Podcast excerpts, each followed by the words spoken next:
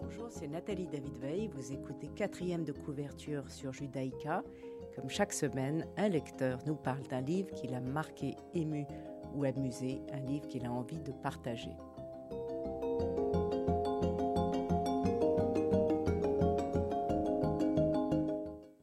Aujourd'hui, Christophe Delamotte présente La mort heureuse d'Albert Camus. Bonjour Christophe Delamotte. Bonjour Nathalie. Vous êtes français de 32 ans, vous êtes gérant depuis le mois de janvier de la librairie Candide située place Brugmann à Ixelles depuis plus de 50 ans. Passionné de littérature depuis l'enfance, même si votre parcours professionnel vous a emmené du côté du droit et de l'histoire de l'art, l'idée de reprendre une librairie a toujours été dans un coin de votre tête et quand l'opportunité s'est présentée, vous n'avez pas hésité une seule seconde. Candide est une librairie généraliste dont la force est son équipe de passionnés, toujours avides de faire découvrir et partager leur passion du livre. Votre but est que ce lieu et son état d'esprit particulier perdurent de longues années et d'insuffler un changement dans la continuité. Tout à fait. Je m'inscris dans les, dans les pas de mes formidables prédécesseurs et j'espère euh, être à la hauteur du challenge. Est-ce que Frédéric Delamotte, le métier de libraire est à la hauteur de ce que vous aviez imaginé ou très différent? Euh, Sur certains aspects, euh, je pense que je ne me rendais pas compte de la tâche, tout le travail de, de l'ombre, tout ce qui se passe en fait derrière. C'est vrai que le, le, le passage en, en librairie, bah, le gros du travail est fait, les, les rencontres avec les éditeurs, le, les travails de commande, les gestions de stock, euh, et puis en plus, là, en tant que gérant, toutes les histoires administratives euh, qui, bah, forcément, euh, rajoutent, un peu de, rajoutent un peu de travail. Mais c'est vrai que ces moments en librairie, au contact des lecteurs, ça, c'est toujours un bonheur incommensurable. Et est-ce qu'il y a des livres que vous aimez qui se vendent pas ou en sens inverse, des livres que... Enfin, Oui, Oui. ça, on se... Mais je m'étais ça vraiment fait à l'idée que, bon, il faut trouver la, la, juste mesure, justement, entre ce qu'on aime et ce que peuvent aimer nos, nos lecteurs.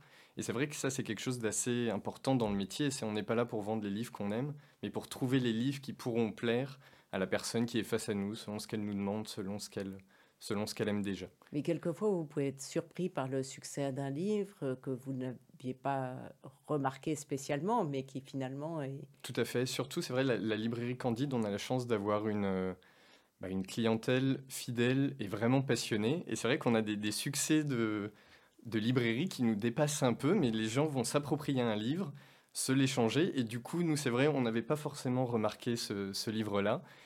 Et bah, on va s'y mettre et on va se rendre compte que nos, que nos clients avaient raison. Quoi. Donc c'est un super, euh, c'est un échange qui marche aussi dans les deux sens et ça c'est un vrai bonheur. Mais combien de livres par semaine vous lisez?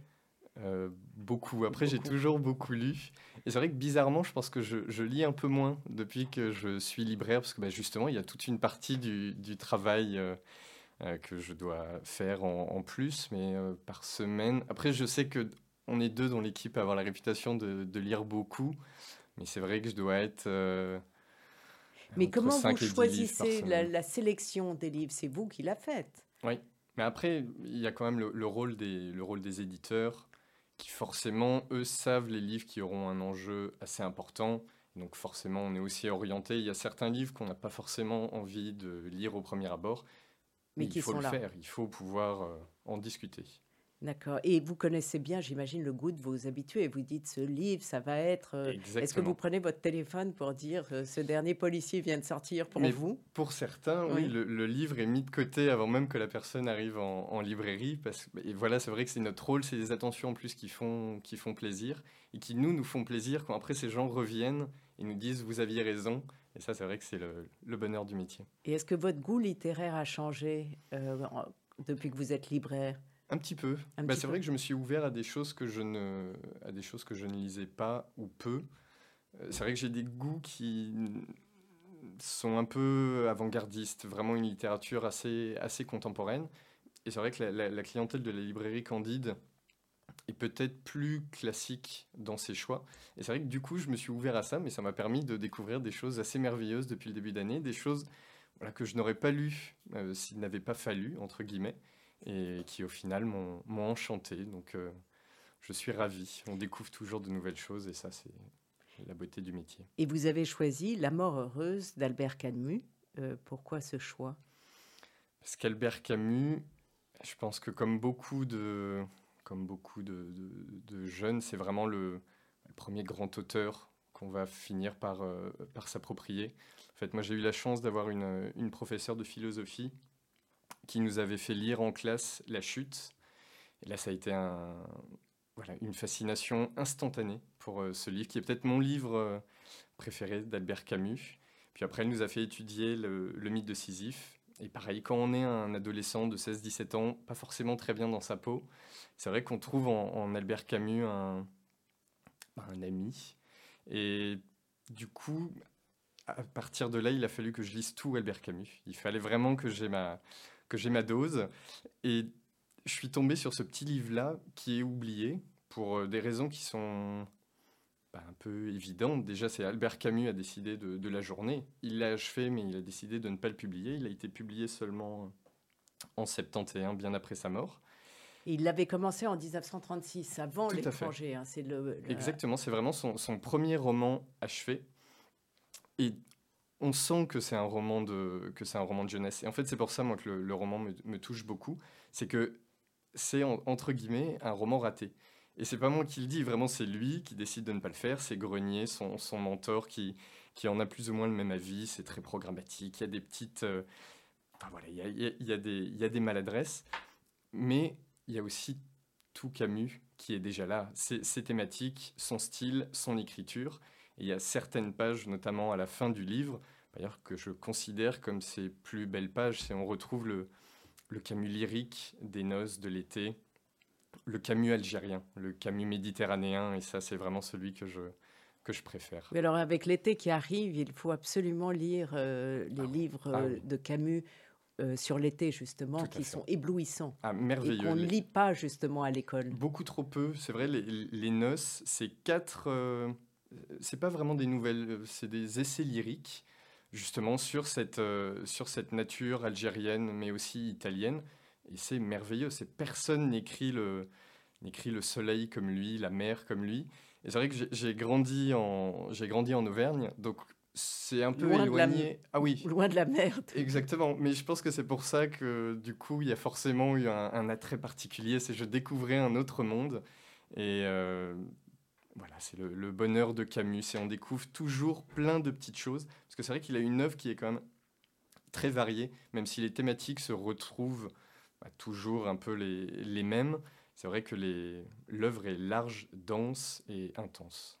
On va revenir à la mort heureuse euh, d'Albert Camus, mais on va écouter Arthur Verrocaille, Cabo, euh, Caboclo. Caboclo. Oui.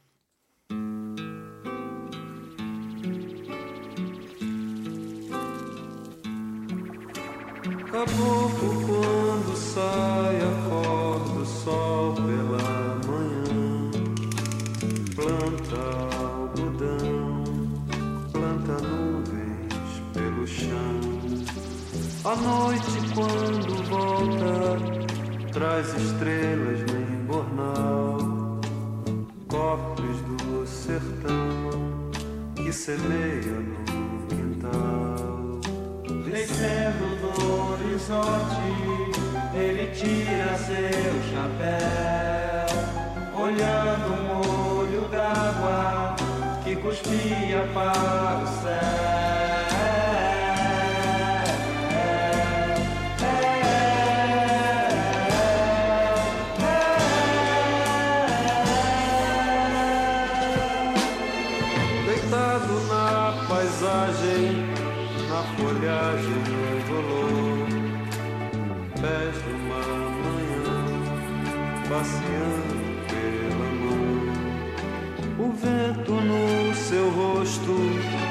Sopra leve, tira o sol, como tira o pó de um velho paletó.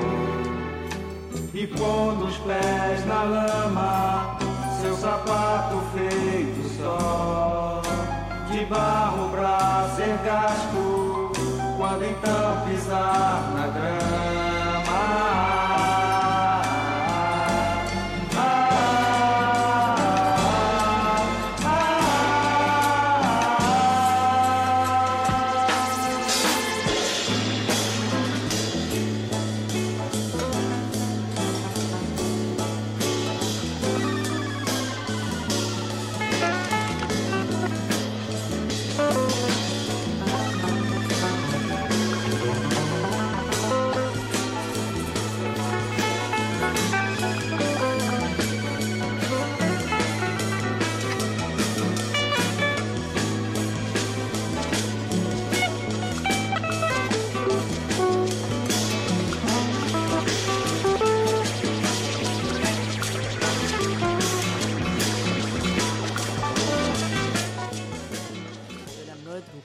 La mort heureuse d'Albert Camus.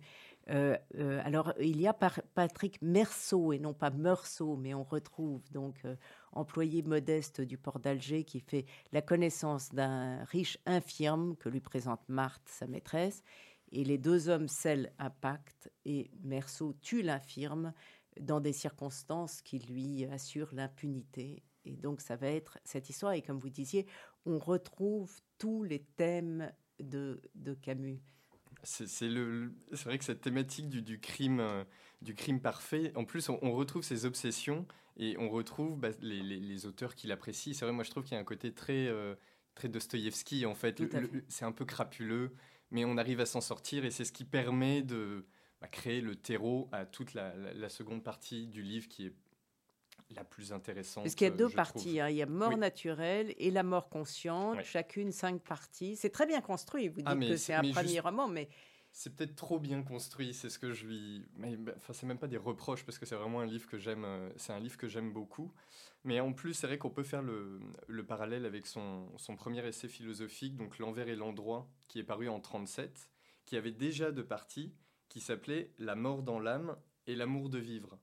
Et donc forcément, dans cette mort naturelle et cette mort consciente, bah, on retrouve euh, ce qu'il avait écrit quelques, enfin même pas quelques années auparavant, c'est concomitement euh, à ce livre-là. Donc c'est c'est un obsédé, Albert Camus, mais dans le bon sens du terme, c'est il a des, des thématiques qui le tiennent et qui ne le lâchent pas et qui ne l'ont jamais lâché d'ailleurs. Et puis le ton, on retrouve le ton de l'étranger, très distancié. Tout à fait. Mais tout, je trouve par rapport à, l'étranger, c'est vrai qu'il laisse beaucoup plus de place au, lyrisme. Il y, a, même une grande forme, je trouve, d'érotisme à, plusieurs égards, que ce soit avec ses, euh, relations euh, féminines ou même purement sensorielles avec la nature. Alors que c'est vrai que l'étranger, toute cette partie-là, on est assez... Et puis il y, a la, il y, a la, part d'autobiographie qui est très importante, euh, son, son, enfance, euh, la pauvreté. Toujours ça, c'est vrai que Camus de toute façon ne peut pas s'en, peut pas s'en empêcher, même dans son, son dernier livre euh, inachevé, le, premier homme, là justement, il, assumait enfin de vraiment parler de, parler de lui. C'est dommage de ne pas, de ne pas avoir eu l'occasion de, de l'achever, hélas, mais c'est aussi un texte magnifique et qui d'ailleurs boucle assez bien la boucle avec La mort heureuse parce qu'on retrouve des personnages en commun, on retrouve vraiment des scènes euh, quasiment euh, à l'identique, alors que c'est écrit des années après. Mais c'est vrai que Camus a, Camus a tenu des, carnets tout au long de, tout au long de sa vie, d'ailleurs, qui sont aussi trouvables en, en folio, et où justement on a son... C'est vraiment des cahiers de brouillon, où voilà, il va noter, il va euh, travailler ses livres et, on sent bah, vraiment une continuité au fil de ces décennies de, carnets. Des choses qu'il a écrites 10 ans, 20 ans après vont se retrouver et être réutilisées dans une, dans une boucle comme ça. C'est vraiment le. De toute façon, il a toujours été, c'est l'homme de la cohérence. C'est Camus, c'est. Contrairement à ce que disent certains, c'est pas celui qui ne s'est jamais trompé. Je, pense que sur certains, euh, sur certains aspects, il s'est peut-être un peu trompé, mais il a toujours eu le mérite de la cohérence. Et ça, il y a peu d'artistes qui peuvent se targuer d'avoir une œuvre aussi euh, uniforme de ce point de vue-là. Vous, vous, parliez des carnets, c'est un peu le drame d'Internet, enfin de, de l'ordinateur où, où, chaque version annule la précédente et pour retrouver sa première, même quand on écrit, pour retrouver sa première version, on ne sait plus où elle est, elle a disparu. Ah, et ça, c'est une tristesse. Moi, c'est vrai que c'est quelque chose que j'adore. Euh, c'est justement quand on a un texte qu'on aime bien, et c'est pour ça que l'édition de la, de la Pléiade me, me, plaît énormément. C'est justement d'aller voir les versions. Que, que s'est-il passé pour en arriver là? C'est vrai que par exemple, j'aime énormément Proust. Et Proust, pareil, il y a ce, ce, travail sur le texte. Et ça ne vient pas comme ça. Et voir les esquisses, c'est un, une chance merveilleuse. Oui, alors il y a aussi euh, le, cette recherche du bonheur, euh, même si c'est au prix d'un crime. Vous parliez de Dostoïevski, ça m'avait ça m'avait pas autant frappé bizarrement dans l'étranger que là. Mm, mm. Mais là, et c'est vrai, on, c'est un peu ce qu'il nous, ce qu'il nous, ce qu'il va nous décrire dans, dans, dans, le mythe de, dans le mythe de Sisyphe. C'est pour répondre à, l'absurdité de la vie, il n'y a qu'une seule solution, bah, c'est la révolte. Et c'est vrai que là, la, la, révolte va se manifester sous la forme de ce, de ce meurtre, mais même meurtre, est enfin, c'en est factuellement un, mais Zagreus, donc qui est la fameuse personne qui va se faire tuer, en fait, accepte de mourir. C'est vrai que c'est rien que dans le nom, de toute façon, tout est déjà inclus. Zagreus, il y a vraiment quelque chose de, mythologique. On est vraiment dans le, dans le père, euh, dire, le, père putatif qui va, entre guillemets, se sacrifier pour son fils spirituel, pour que son fils puisse... Parce qu'il euh, il dit, euh, et je cite Camus, je suis certain qu'on ne peut être heureux sans, sans, pardon, sans argent. Voilà tout. Je n'aime ni la facilité ni le romantisme. J'aime à me rendre compte. Eh bien, j'ai remarqué que chez certains êtres d'élite, il y a une sorte de snobisme spirituel, à croire que l'argent n'est pas nécessaire au bonheur. C'est bête, c'est faux, et dans une certaine mesure, c'est lâche. Mais en plus, c'est vrai qu'on va voir au fil du, texte que bon, la, formule, là, c'est vrai, est un peu lapidaire, mais bon, les avis vont les avis vont un peu bouger sur la question. Mais c'est vrai que la, quête du bonheur, de toute façon, c'est une des trois euh, grandes thématiques de, de, l'œuvre camusienne. Et c'est vrai que dans ce livre-là, bah, en fait, on n'a pas de... on n'a pas vraiment de, réponse euh, définitive. C'est une question qui est en constant, en, constante, euh, en, constante renouvellement. Et c'est vrai que c'est un, c'est un, comment dire, c'est l'absurde, euh, c'est l'absurdité de, la chose qui de toute façon rend cette question bien, bien légère. Christophe Delamotte, vous disiez que vous préfériez la deuxième partie euh, parce que c'est plus autour de la nature. Ou... Tout à fait. C'est ça. ça, c'est ce que je disais, c'est le, côté de, Camus que je préfère, c'est le Camus qui se laisse aller bah, justement à, la beauté. Et il a toujours comme ça une, une fulgurance, moi je trouve, de, style qui est, euh, qui est bluffante. Le, dernier chapitre, c'est merveilleux d'écriture. C'est vrai qu'on fait de, de Camus, on parle d'écriture blanche, d'un écrivain euh, assez plat.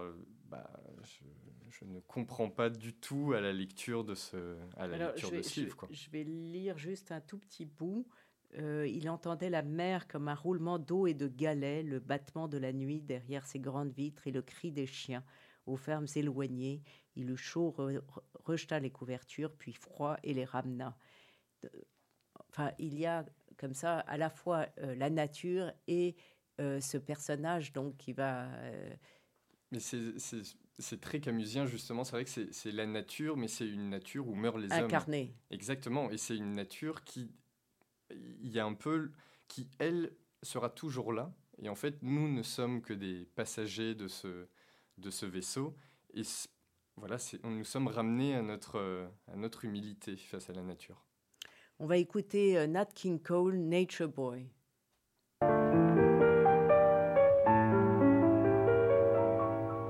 There was a boy, a very strange, enchanted boy.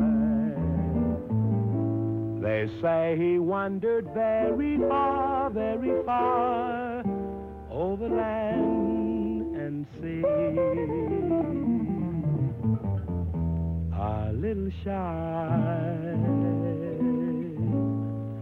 and sad of eye, but very wise was he.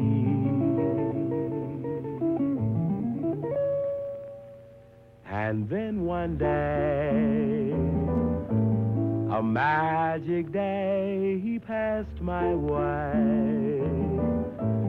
And while we spoke of many things, fools and kings, this he said me. The greatest thing never learn is just to love and be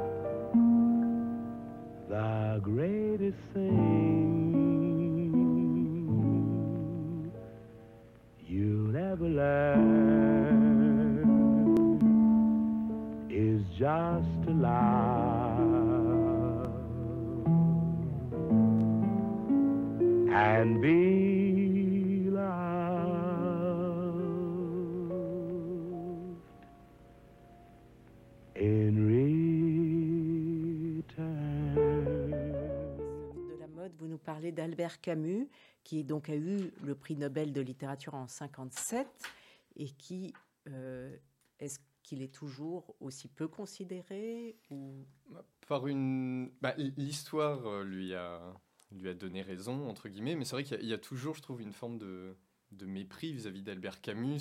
C'était la formule de, Jean-Jacques Brochier, euh, Camus philosophe pour classe terminale. Mais en plus, je trouve que pour faire une une comparaison footballistique, euh, sport qui plaisait beaucoup à Albert Camus. Je trouve que c'est un peu un but euh, contre son camp, ce genre de phrase. Parce que moi, j'y vois surtout un compliment. En fait, c'est réussir à passionner des jeunes, à intéresser les jeunes à la pensée philosophique.